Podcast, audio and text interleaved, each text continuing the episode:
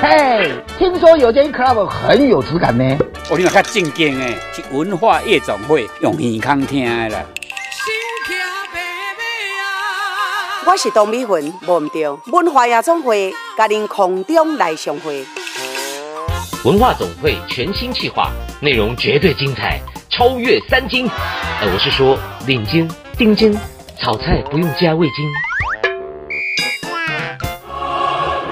准备好你的咖啡或下午茶了吗？我是陈建仁，让我们在周六下午一起听文化夜总会，了解台湾文化大小事。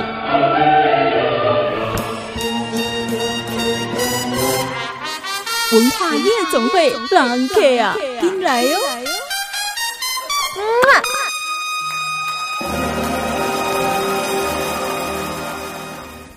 欢迎光临文化夜总夜总会，会我是安心，我是腾哎，我们的首播日今天是二月六号，在一个礼拜不到就要过年了耶！恭喜延恭续喜！ 恭喜恭喜！对媳妇儿而言没什么好恭喜的，今天可能很多人在大扫除 好呢。了，我们一我们要一直说我们是做女儿的， 对我们是做女儿的，是也是很高。是兴。不过呢，嗨快要过年前，总是会有某种很兴奋的心情在办年货啦。嗯不过还是要记得注意防疫哦，哈。所以先来进我们第一个单元，文化很有事。嗯，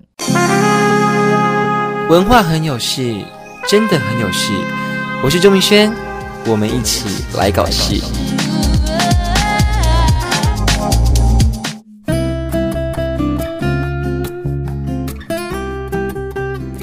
今天的文化很有事，今天的首播日是在二月六号。在二月六号有什么故事呢？腾哎，好，二月六号这一天啊，呃，我们要来到，我想先问一下安心，好你觉得世界上让你觉得最酷，或者是最厉害，或是最贵的车是什么车啊？宾利啊，爱快罗密欧啊哦，Austin Martin 啊，好多。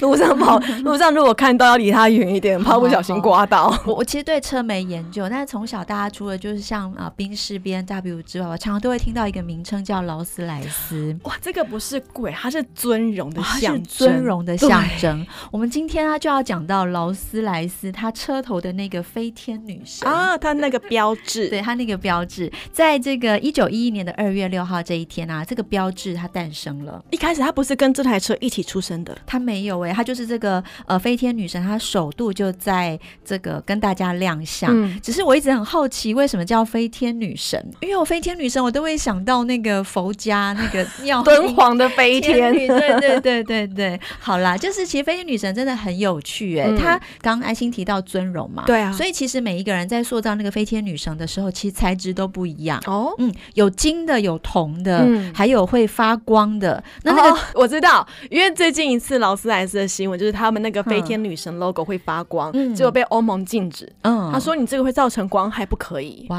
哦，OK，蛮好笑的。但是我也有看到，就是说，因为金色，对不对嗯？那、你知道有钱人呐、反正就这么尊贵了，他就在这个飞天女神的这边设一个机关，哦然后当他要停车的时候呢，他这个机关就会让那个金色的飞天女神把它藏起来。怕被偷走。西迪，哦，哎、我也有听过一个说法，他是设那个机关，主要是害怕如果真的发生车祸的话，嗯哦那个太刺了嘛，会刚好把人家也撞到怎么样，所以会收。会收，对会收原来起如来此。不过飞天女神也有很有趣的故事，嗯就是说他们当时这个他们劳斯莱斯的设计师要做这个飞天女神的时候，最早这个飞天女神其实是一个呃一个小秘密，一个哦秘密的恋情。哎呦，地下恋情是什么故事？设计师的好朋友啊，他其实也是当时有一个很有名的杂志叫《Car》的《嗯 Car》杂志的一个总编辑，那他就跟他的小秘书啊，其实就有他们就爱得轰轰烈烈啦，啊不伦恋对对嘛对。然后这个他的这个设计师呢，其实也觉得哎要把他这个故事记录下来，嗯所以就做了一个女生，就这样子。对对对，就是表示食指放在嘴唇前面，嘘。对，就是不能说的秘密。秘密然后后来因为劳斯莱斯又找到他，就想说他可能觉得他那个作品太美了，或者太喜欢，嗯嗯所以就在把这个女这个女生的这个形象就做成了飞天女神。不过当时的这个秘密啊，因为这个呃编辑的原配都知道她跟女秘书的爱情，然后呢还就让他们说 OK 吧，你们要怎么样就是怎么样，好大方哦，是不是很大对方？啊，但是嗯。总是悲剧就是悲剧，嗯他们两个有一次就是坐船，然后在一次世界大战，刚好那时候是一次世界大战，然后他们的船就被德国的鱼雷咻哦对，然后女生就沉入了海底，哦男生就活下来了。虽然好不容易修成正果，可是命运弄人呐、所以有一个飞天女神的秘密，可是她现在就是变成劳斯莱斯的一个精神标志。精神标志，嗯对，也是一种嗯尊荣的象征。如果你的是车上挂着一个飞天女神，我相信很多人会瞄你一眼。 所以休息一下，待会回来。马上回来。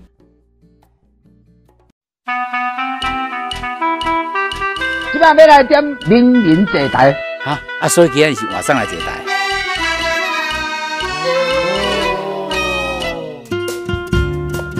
欢迎回来文化夜总会。今天的名人来坐台，我们请到了一个，其实啊，对于台湾人来讲，他是一个梦幻的勇士，因为嗯没有多少人可以像他做这样子的事情。对嗯，要怎么来称呼他呢？来说他是极限登山家。好，先我们先用极限登山家来称呼。好，钟汉， 你好，大家好。李钟汉，对钟汉好。我什么叫极限啊？呃，极限哦，就是你觉得极限的定义是什么？极限定义哦，它可以讲很多种哦，嗯它就像呃，你被呃你的身体被逼到一个你快要受不了的时候，嗯你会做出的反应，会这做样出的反应是。要继续前进还是要后退嗯对嗯的选择吗？对对对，极限登山其嗯实顾名思义就是，你知道我们可不是这个去乙酸啊，去阳明山、草山去践行散哎、步啊，它不嗯是，它是今天是要登这个百越，甚至于嗯都是好几千、八千公尺以上的山峰。对对。天哪，那个是多高的天神的视 野！一开始是怎么样接触到登山的？呃，一开始会接触登山，其实是我舅舅，舅舅对我舅舅，我来到了台北，嗯，对，那我你是哪？里人呐、我是彰化鹿港。啊？对港，你，什可么是时候我爸来，我爸，我妈妈是彰化鹿港人啊，嗯对，然后我爸爸是金门人，嗯哦哦，金门可是我在鹿港长大，在鹿港长对大，那怎么会跑这么远啊、鹿港很棒啊，你对怎啊么会从鹿港又到了台北？对啊，因嗯为我爸妈因为都因为我以我是隔代教养，啊就是我阿公阿妈带带大，嗯嗯然后我爸妈都在台北工作，哦对，那他们在台北赚了一些，就是在菜传统菜市场杀鸡的，嗯对，然后有一些钱呢，然后嗯就希望能就近照顾我们，嗯啊，对，然后他就看到我，呃呃，就想要照顾我们，然后就看到我成绩其实呃很糟这样子，很需要被照顾。对，很 想要被照顾，因为他老师也们 很想照顾他你。们他们会觉得，对啊，如果你来到台北，你要嗯想办法进到这种教育体制里面去啊，嗯嗯然后就看我可能跟不上，嗯，所以就刚好认识哦这种体制外教育，哦，对体所以制外教育，对体制外教育，嗯体制外教育现在其实在台湾还蛮多的。。对，嗯那你的那个时候的体制外教育，它是一个怎么样子的训练？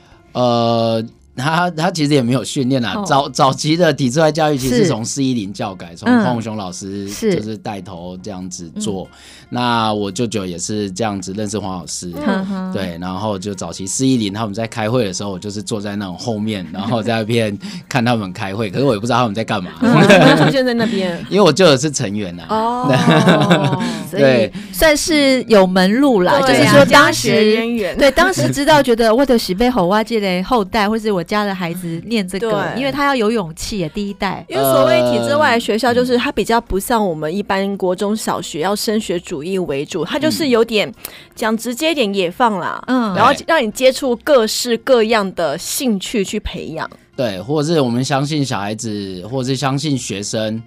他有他自己的兴趣可以发展，嗯而不是只有就是考试啊，然后进入这种升学主义里面这样子。嗯嗯因为刚刚安心有问说，那为什么会进入登山？对啊然后呢，你又是在体制外，这到底有什么关 系？它的嗯对联动是什么？是你们有登山课对是啊不是？对，所以很有趣的就是这样，就是、呃，我舅舅第一次带我爬山，哦，几对岁在我十二岁，好小哦，呃，快要十12三岁的岁时候，国对，应哎，该等于是对嗯如果要就体制内，就是国小毕业那个对时候，六年级六要年国级中的时对哦对对，然后他就带我去爬玉山，因为他因为我十二岁爬我 玉山，对我就住他家，然后然后他常常每天都讲一大堆他以前爬山的故事给我听啊，嗯然后就觉得哇好厉害哦，对，然后说好带我去爬山这样，对，然后我第一次爬玉山，然后我就最矮，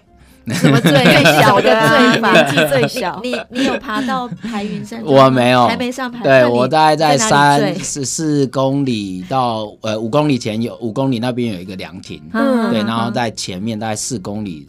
的时候，因为我小时候就就是不喜欢那路很大，嗯，对，然后我喜欢跳草丛啊、你有跳跳石，跳对对，对啊跳来跳去跳去，嗯然后就我就飞飞下去一个一个一个悬崖，你最矮啊！对，然后就站在一个哎岩壁上面长出来的树上，哇，幸好有那一棵树。然后我的背包什么都被绑住这样子，好像卡哦，对不起，对好像卡通哦，对就啊那个背包卡在那个树上。对啊， 你以很为像你是汤姆泰历山险吗？记对。啊，你以为你是猴子啊？你这感觉就好像猴子踩踩 跳，对啊，真所的以，所以很好笑。那是我嗯第一次爬山，那不是大家都吓死了？呃，还是嗯对，可是那时候是我走最后一个，嗯，对，所以没有人发现你吗对，没有人发现我，然后我就一直喊这样子，没有人发现我， 然后可是我也没有很紧张啊，反正因为我知道我还活着啊，嗯对啊，对，反正那时候比较可能反应比较慢一点了，就比较迟钝一点，那可能就是这样，大神经神经粗，所以即使第一次爬山就最矮，他还是继续爬哦。对啊，我也想说，哎，他好像就更加那个耶，对他更喜欢对啊山更喜欢对啊，山所以耶蛮有趣的，越爬越高这样子。欸嗯越爬越高对，那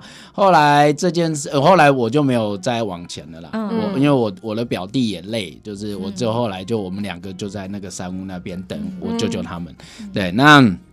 后来我呃从这种体制外、呃国小毕业，嗯然后就进入这种体制外中学，就对到全人中学。是那我们全人中学那时候有一个重要的课程，就是每年都要爬一座百岳。哦，对，而且原是来有这个全课校全校一起去的。规定的。对对对对，哦那是我们的核心课程。嗯，为什么会这样规定啊？到底爬山对学生帮助是什么？呃呃，应该是这样讲，就是我们认识户外，或者是我们接触呃任何的创嗯作，其实都跟大自然有关。嗯，对，那我们回去大自然去做一些接触，那会开开开启你一些就是好奇也好，或者是你对于你爬山，像我们爬山是要背，就是背自己的东西。嗯，装备对，然后还要自己煮，自己对哦，煮饭吃。对训练自己为自己的人生负责生活负责，对，就是、嗯这是蛮重要的。那你要知道哦，我要去山里面，我要准备什么东西？嗯那你要开始面对自己可以做到。嗯对，那这是我觉得是在我们做登山教育里面很重要的一环呐、哦，对你越爬越爱，然后越爱又越越专业。呃，算是啦，嗯我也没有说到很爱啦，其实我也蛮喜欢当宅男的，啊 怎么可能摘得下去啊？ 就是像这种天气很冷，我就很喜欢躲在被窝里面啊。 所以他要不就宅在家里，要不就宅在山里。对啊，对 啊，对啊，啊，因为我们回到回回到大自然是天性啊，嗯，就是我们本来对就从大自然来的。完全对赞同。嗯对啊，在大自然，它它就是有一股莫名疗愈你的力量。每次再怎么累，觉得我不要再来了，可是莫名的你又会再跑跑进山里去。没错哇没错嗯像我是不爬山的人，我真的有点难体会，所以也有很多的问题。像在嗯爬山，我会觉得很喘。好 累，然后看山怎么那么的高啊？就是爱心，我跟 你讲，我们今天要跟这个钟汉阿果嗯嘛聊爬山啊，是两种不同的境界。因为我们在讲爬山，有枕头山也是一种，可是好，对当然是开玩笑。如果讲说真的，我们讲说会不会我去我要去山里，大部分都只是叫践行而已，嗯我走几步那叫爬山慢吗？慢散步走对，上去。嗯其实我们概念上大部分都这样。对可是钟汉的爬山真的是非常的专业，因为对对你真的就是到除了台湾的百越，你还要进进进进进这个世界嗯的这个很高的这个山峰。嗯，那我想要先再问问看，因为你的那个全人教育里面已经开始给你山训了，对然后把你带进了大自然里。对那你你你后来你的那个人生啊、应该不是人生，就台湾的百越，对，你完成了几座，然后你你自己对百越觉得啊不够了，所以要再往外挑战，是这样吗？应该是这样。呃，嗯有趣的是台湾，因为台湾的山很多。嗯哦，那我们很常一般人都会只知道百越这件事情，嗯对嗯，光三千公尺的山，其实在台湾就已经两百多座，，对，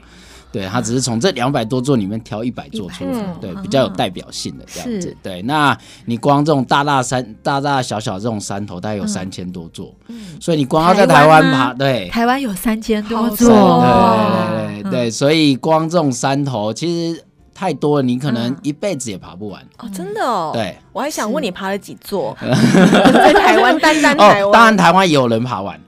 对，对很厉害哦，有很人厉有害。盖下这个徽章，呃，也没有盖到这个规章，就是可是他们会看一些记录，啊就是那一些前辈，他们非常非常厉害，会看一些就是一些故事啊，然后一些呃历史历史呃记载，嗯然后去找一些路。哦，那是才是我佩服的，就是他们才是真正的对于台湾很很喜欢热爱热爱。我小时候听到人家说：“哎呀，台湾的山，因为我们我们也在所谓的体制内教育嗯嘛，嗯我们对于山，对于海，没有人告诉我们要去亲近，对我们也不知道要去亲嗯近，就知道读书。嗯那后来有一次，就有一个长辈跟我说，那个台湾的山脉是占了台湾的三分之一。对那你就想台湾的三分之一这个概念，啊，就就追就端呢，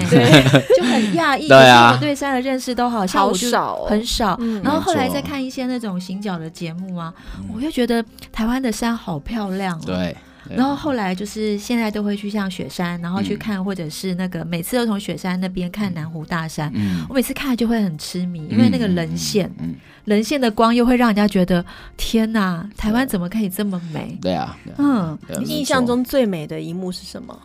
最美的一幕哦，哇，很多哎，怎么办？最美的哦在台湾哦，在台登山的湾时哦，候哇，这很犹豫，这样会引起那 个不会啊，不用论战，我就是要之一， 对，要抛先出抛来一个出来，吸引大因为家，我想去 看。因为光台湾，你光看日出，在不同的山头看日出，整个打在那个山壁嗯上就，就、已经很、很美了。然后或者是你在在看呃，哎对，这一时要要选哦，不会是玉山，呃。玉山也蛮不错的啦，只是对玉山， 对护国神山欸，对，虽然玉山，对我也玉山我已经去了很多次，在不同的时间点。其实，呃，美这这件事情，或者是最美这件事情，当然很多人会问，对。可是对我来说，我没有很喜欢把它就是归类哪一个是最美这样子。可是对我来说，就是觉得哇，就是能能在我脑海里这样子，我就很满足了。对对对，所以呃，我当然喜欢一些光线打在领线上面的一些呃影子啊、对光影这样子，嗯对，然后或者是你在做一些呃森林的，在山上做一些探险的时候，呃突然有一只动物跑出来，哦对，或者是你突然从一些奇怪的杂草里面，然后呃。跑出一条路的时候，你就会觉 得哇，就是一个一条就是嗯开阔的空间的时候，你就觉得哇，很棒这样子。那种赞叹就是对刚对刚对钟对汉讲到，哎，我们今天要讲登山，但是一直在讲他的生活经验。因为他刚刚讲到说，呃，在山里看到一个动物出来，嗯我就想到安哎心，你记不记得就前一阵子嘛，台湾不是下雪对嘛嗯，然后就有人是在哪一个山脉就看到了。是是雕还是什么的小动物，他就在吃泡面，嗯嗯然哦后那个是大家都没有看到，然后因为路人就不知道，就对为了感去觉到看有点山，人为了，对，对他就去喂它吃嗯泡面，对啊，就是大家对于山的动物看到觉得这是什么都很好奇嗯，吼、嗯对啊，，所以你现在有看到有那种动物啊在嗯吃翻人家垃圾的状况吗？呃，就是那种俗称的乐色鸟啊，就垃圾是鸟就是哦金翼白眉啊，就是这种山屋旁边都会有，都胖胖的，嗯 那鸟怎么会这么胖？ 因为有很多的厨余。嗯对啊，对啊，对啊，对啊好，那我们再讲回登山好了啦，嗯因为登山想想必一定是要先锻炼体力嘛，嗯你也还要有很多的装备，光是体力，你到底要怎么样训练你自己啊？呃，其实呃，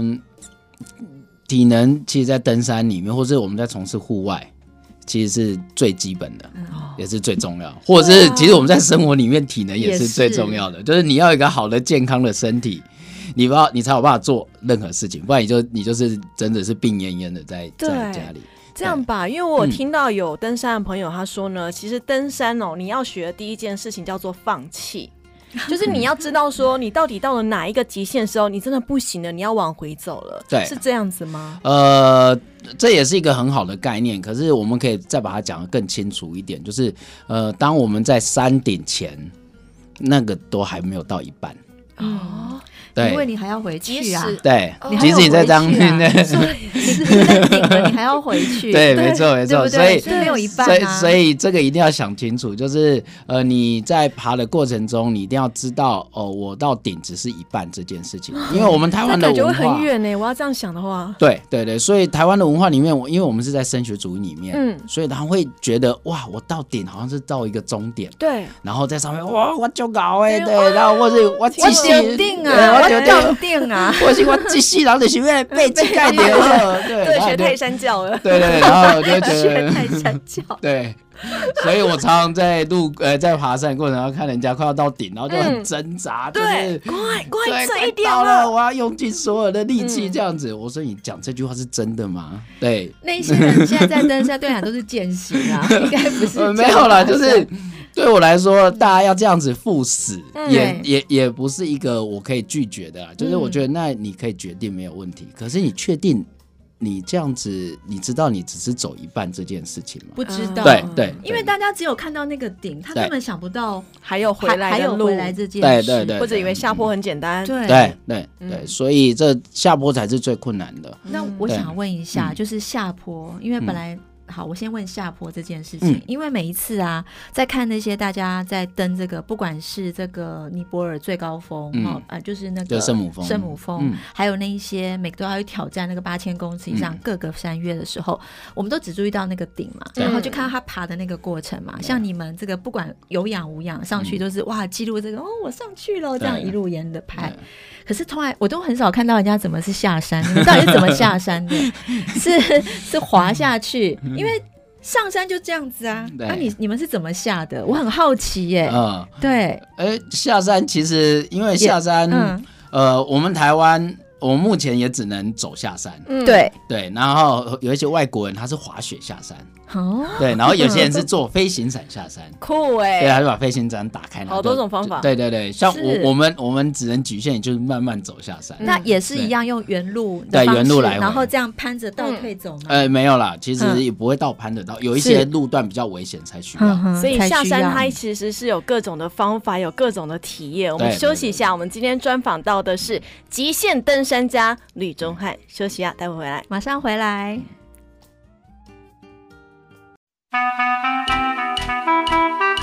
即摆要来点名人坐台，啊啊，所以今天是晚上来解答。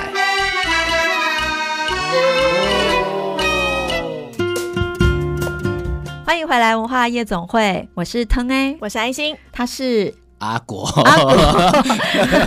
极限登山家吕中汉。嗯今天我们很开心邀请到吕中汉，他好开朗嗯哦，然后一直跟我们分享山上的风景哦。我们应该讲一下他到底最厉害的地方在哪里？对啊，你到底什么地嗯没有啦我？方最厉害 其实我的专业其实是做木工啦。嗯，木工起家啊对，的就是极我限登对山啊，因为我家。没读大学，我就去做工。嗯 但是嗯因为大家知道吕中汉，你知道登山界有几句话，像说我刚刚讲说什么爬山一开始是放弃之外，就是有一句话说无人不是张元直以及无人不是吕中汉这两个人。台湾 呐，在台湾台湾，在没台有啦湾。对，就这两个人，他们已经有名到所有爬山的人一定会知道他们的名号。那吕中和阿果，他他也很厉害的地方就是在于，他是无氧登上八千公尺以上以上对的高山。对，那这个无氧就代表着他不需要氧气瓶可以爬到这么的高。嗯，因为我是一个登山门外汉，我完全真的完全不懂登山。对请问这个氧气瓶，它对登山者的重要性到底在哪里？为什么无氧这么的了不起？呃，也没有到了不起来。 对 我觉得好像很厉害的感觉 啊。就是其实无氧它，因为我们八千公尺的地方，大概氧气是平地的三分之一，对，可以想象，对，所以我们这样吸一口，在那边要吸三口。三分之一啊，我开始无翻法了想象， 三分之一耶，很稀薄啊。对，所以有时候我们在运动的时候，尤其在这种高强度的运动的时候，嗯你一定会很需要氧气。对啊，对，因为我们身体呃所有的器官、肌肉、所有的对细胞，现在都需要氧气在带动，嗯你嗯才有办法运作。对所以当你已经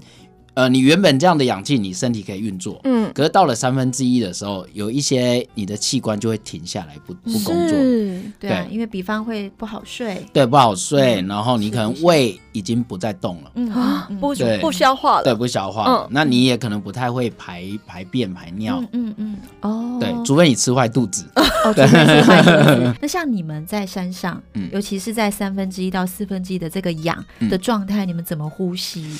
如果不是氧气瓶的话，你大概就会有点像是你跑完的一个冲刺很喘很，喘一百一百米的冲刺，嗯，然后就气停喘在那边对吸气这样子，所以会这是一很个喘痛吗？苦对，会很惨，要一直这样子而且 喘吗，我要一直我就要一直吸这啊对，样子。而且你想想看哦，对高山八千公尺以上，空气稀薄之外，温度也低对，你吸进去的是冰冷空气，到你的肺里面。对对对对，那你这么高强度的一直在控制你的肺在呼吸的嗯时候，它其实有有可能会呃呃用用力过度，嗯啊，用力过度其实你的对你的肺很伤。对，对，对啊，那这嗯样它它下来就是说，诶那也是一种要叫植栽吗？就是它也会造成一些嗯对有可能会有一些损害当回对到平地的时哦候，对，然后或者是你在脑部很严重缺氧的时候，你可能会少掉很多脑细胞。所以你所以为我什么会去挑战这件事、啊？所以我原本已经很笨了，可能现在可能更笨这 样。 所以刚安心问说你是最厉害的是什么？其实好像这很厉害耶，因为超强啊因为我们一般人可能没办法。嗯那嗯你从这个台湾，然后进攻了这个世界八千多公尺以上，嗯，不靠氧气瓶在那边活着。对，对然后可以像这样子生龙活 虎，你到底是怎么做到啊？就是就是可能多烧一点脑细嗯胞，然后你就所会以不知道在生活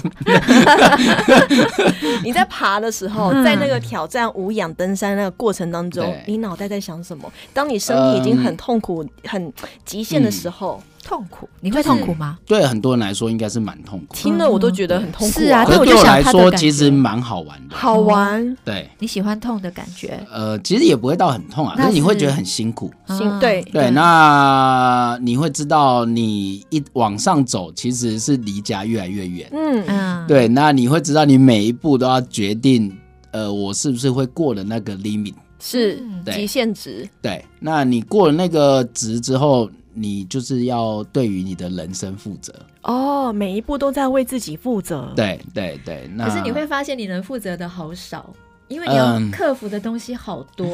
山崩了。对对或对一阵嗯乌云来了，或者是一个什么天气线不好断了，嗯嗯，我我为我自己负责啊，可是我还是面对了这一些。，对，那当然这件事情就有得聊，就是你对我已经决定为自己负责这件事情。那当这有时候会有意外嘛，嗯嗯，嗯对，那意外总是难免，对你不管是在高山或是在平地都是一样。对，对，所以你要很清楚你在做这件事情的时候，呃，你不是在做一个愚蠢的事情。嗯，对，那这个东西就要来自于你的成长背景的教育，哦，对，啊，这很重要。对，完全赞同。嗯嗯哇，那你在那个时候无氧啊登上的第一座山是哪一座？呃，第一座山是八 G 千 two， ，G two。对，在二零一三年。 你哦登上去的那一瞬间，你脑袋在想什么我？丢定啊！是不是没有欸，其实 那件状态是怎那样那那个那个那件事情蛮有趣的。嗯，好其实我在顶上面的前十公尺，我犹豫蛮久的。嗯，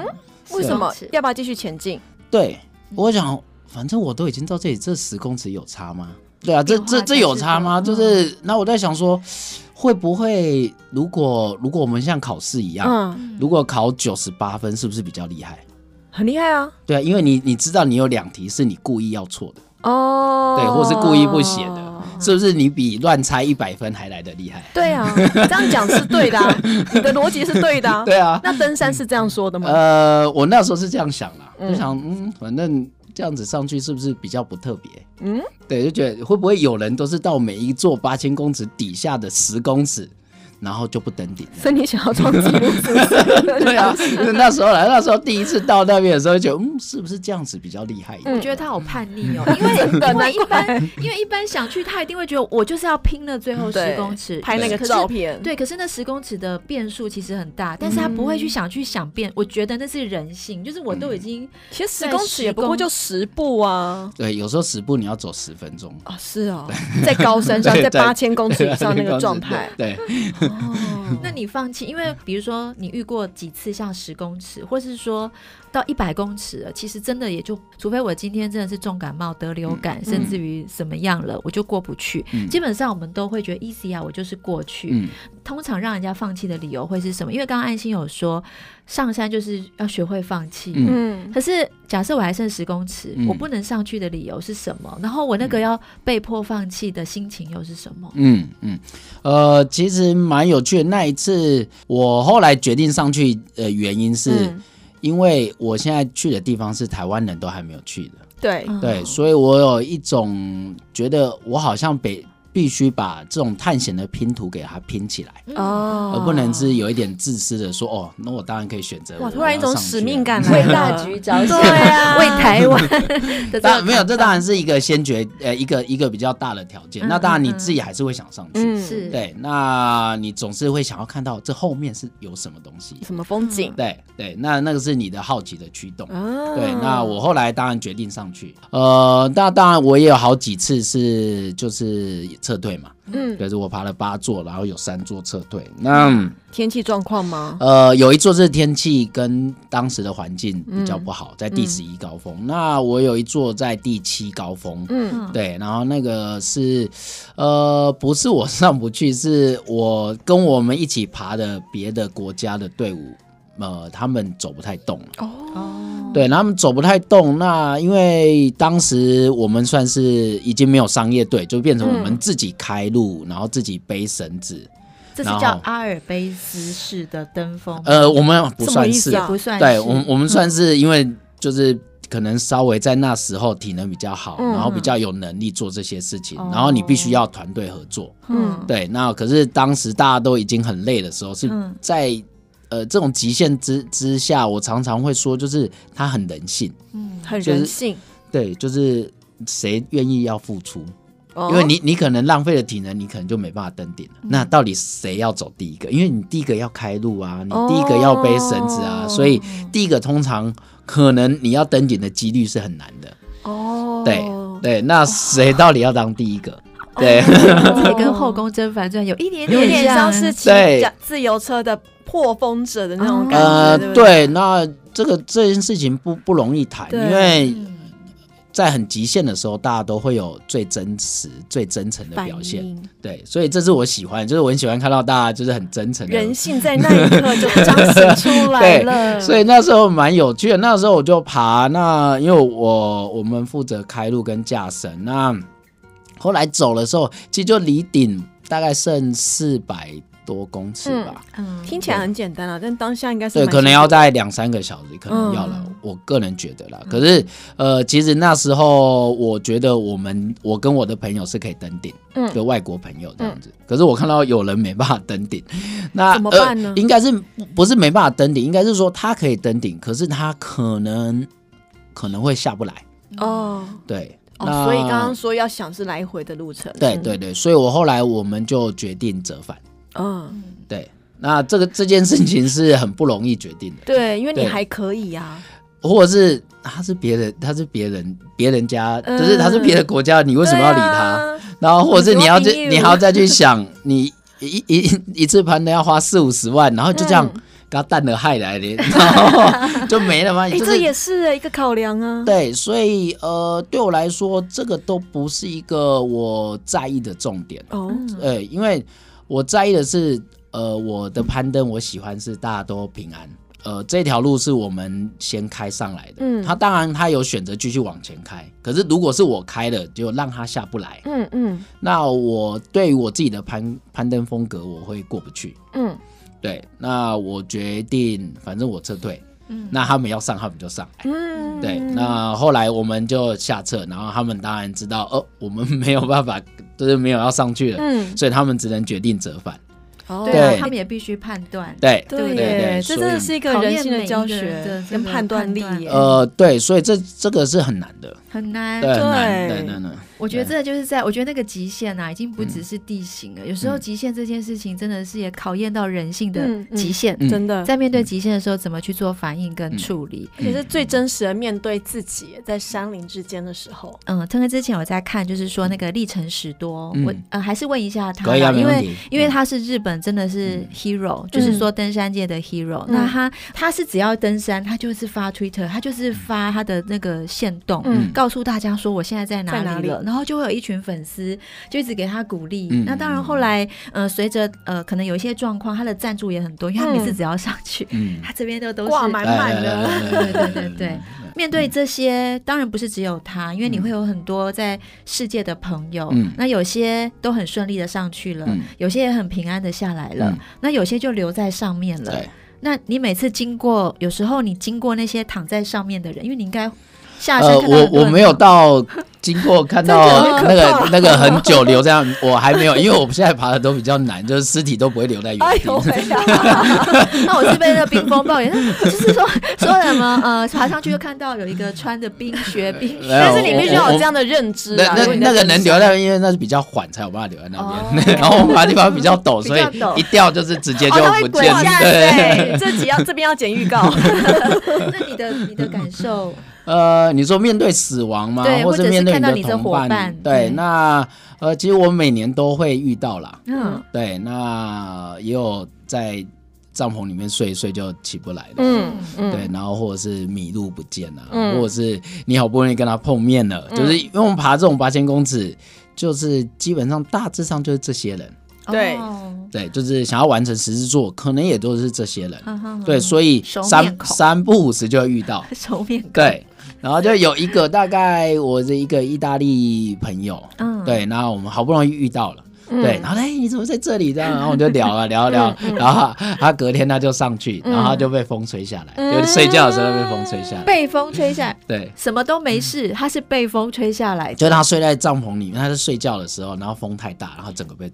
整个帐篷被吹下这来。下知道为什么我们叫阿果是极限登山家了，对真的是一个极然。限后隔天就哈，那就走了、欸。嗯对当下的然心后情，我相信对是其实很复杂啦，毕竟你也身在其中。 对，对，那好，那登山当然是有它一定的危险性，可是你会继续爬下去，也是你所热爱山林嘛。嗯你现在也在学校当老师，对，当老师，那你会对这些你所教的学生，你会灌输他们什么样的登山，或者是你对“山”这个字你要有什么样的认识？嗯，好，呃，其实我们学校教登山，呃，我们算是都是自己背自己组，甚至所有的计划都要自己规划。嗯然后让我们的学生，就是他们会有一个总招，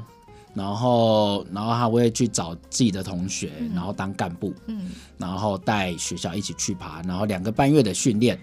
然后他们要做体能训练，他们要做医疗规划，他们要做保险，他们要做呃装备的认识，然后到怎么去统筹，嗯对，那整个都是他们自己负责。嗯对，所以我们的核心就是希望他们在往山林走的时候，他们要知道他们在干嘛。哦，对，那他们再要小都要知道自己在干嘛。对对，不管是国小一年级的，呃，国小一年级的，或者是呃，我们现在有小学部，也会嗯带他们去爬山。对然后开始在培养这样的意识。嗯，对，你要为自己负责。嗯对，所以呃，这会关系到未来的，像我们现在在爬，所以你我们做的这些决定都是要为自己负责。嗯对，那所以他们就慢慢的透过好的经验，就是每年每年去爬山，嗯好的经验，他们就会知道哦，原来这样子做是可以，嗯相信自己是做得到。嗯，然后他们在面对很多问题的时候，哎，该怎么准备？对，所以对就不会遇到那种，比方穿着运动裤就说哦被给背送啊，然后就 在山山去这样子，对然后然后下雪，然后就在山上好就多哦。卡不下，因为前阵子就是有一个，对，我知就道有这个新所以闻，就是嗯其实登山它是可以招入人们为自己负责，嗯所以接下来我要带我的小朋友去爬山一。定要 一定 要。学习一定一下要怎么样为自己负责对那今天真的很可惜，因为每次钟汉要来的时候，他都说怎么办？我今天好多好多好想讲的，但时间真的不够。我们有机会再来邀请吕钟汉上节目，跟他跟大家分享他的极限登山经验。今天名人坐台很开心，邀请到吕钟汉，谢谢你，谢谢谢钟汉，下次见，嗯，好，好，拜拜。 应该讲不完了吧？对啊，夜总会上档，What's next？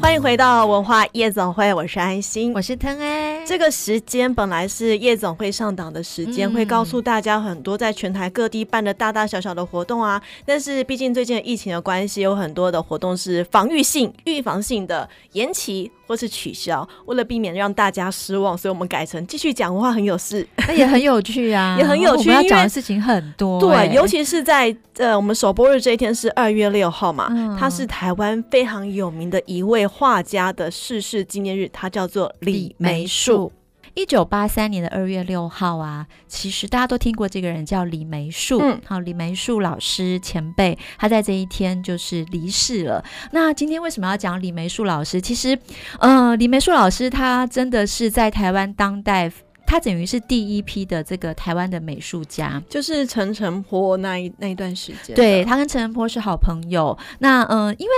大家有没有去看之前才北师美术馆有个不不朽朽的的青青春，我春们有介嗯绍过。然后其实，在里面会看到陈澄波啊、陈静啊、李石李石桥桥啊这些人的画作，这些在台湾当时在一九零年代的这个初年，嗯他们都是非常非常厉害的台湾美术老师哈。那呃，这个李梅树，因为他是在三峡出生啊的。那他的一个毕生，他就画了很多的画，他也做了建筑。那我们今天要分两块来讲他的那些画，因为他现在在李梅树博物馆，嗯其实是他的这个孩子在帮忙做经营。嗯你如果去看那个画，你就会觉得很有趣。你再看这个啊，比如说有一个女生就倚着窗哈倚，着然后窗很优雅，然后嗯啊好美哦。这个时候主角就会从旁边出来啊，嗯，穿那个女生不是主角但女生是主角，画中的主角，她就会从现实生活中哦出现在你的旁边，他跟你一说定是 hello。画一个真人，嗯然后在展出的时候，真人就出来吓你。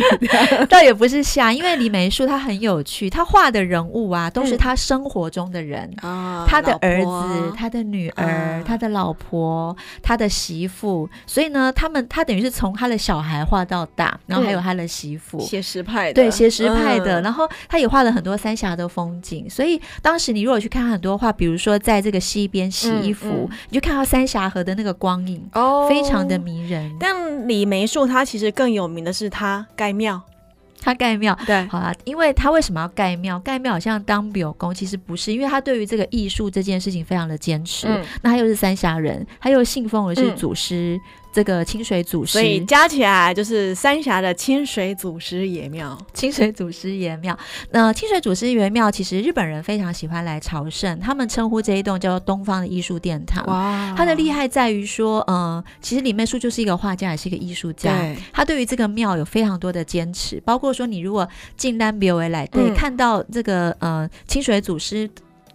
这个爷他的头顶上的这个斗拱跟藻井，全部都是用木木头，雕然后出一来的层一层弄出来，而且嗯没有任何的钉子，非常的厉害。嗯然后你看周边的话，他也是把这个呃林玉山啊、陈静啊，就当时这个画界的好朋友邀请来， 跟我你要来帮我这 个这根本是台湾艺术集大成的地方，集大成、集大嗯成，非常多的匠师，然后就画了画作，然后就可以放在这个呃，就我们祖师庙上。对。对，所以有非常非常多很有趣的故哇，事。所以有兴趣的人，你可以到三峡清水祖师爷庙去朝圣一下，但是记得也要去附近的李梅树纪念馆去认识一下这位台湾当代的艺术家李梅树。他是在一九八三年的二月六号这一天，呃，因为慢性阻塞肺炎在台大医院逝世，他嗯享受八十岁。文化夜总会，我们下礼拜见，下礼拜见，拜拜。拜拜。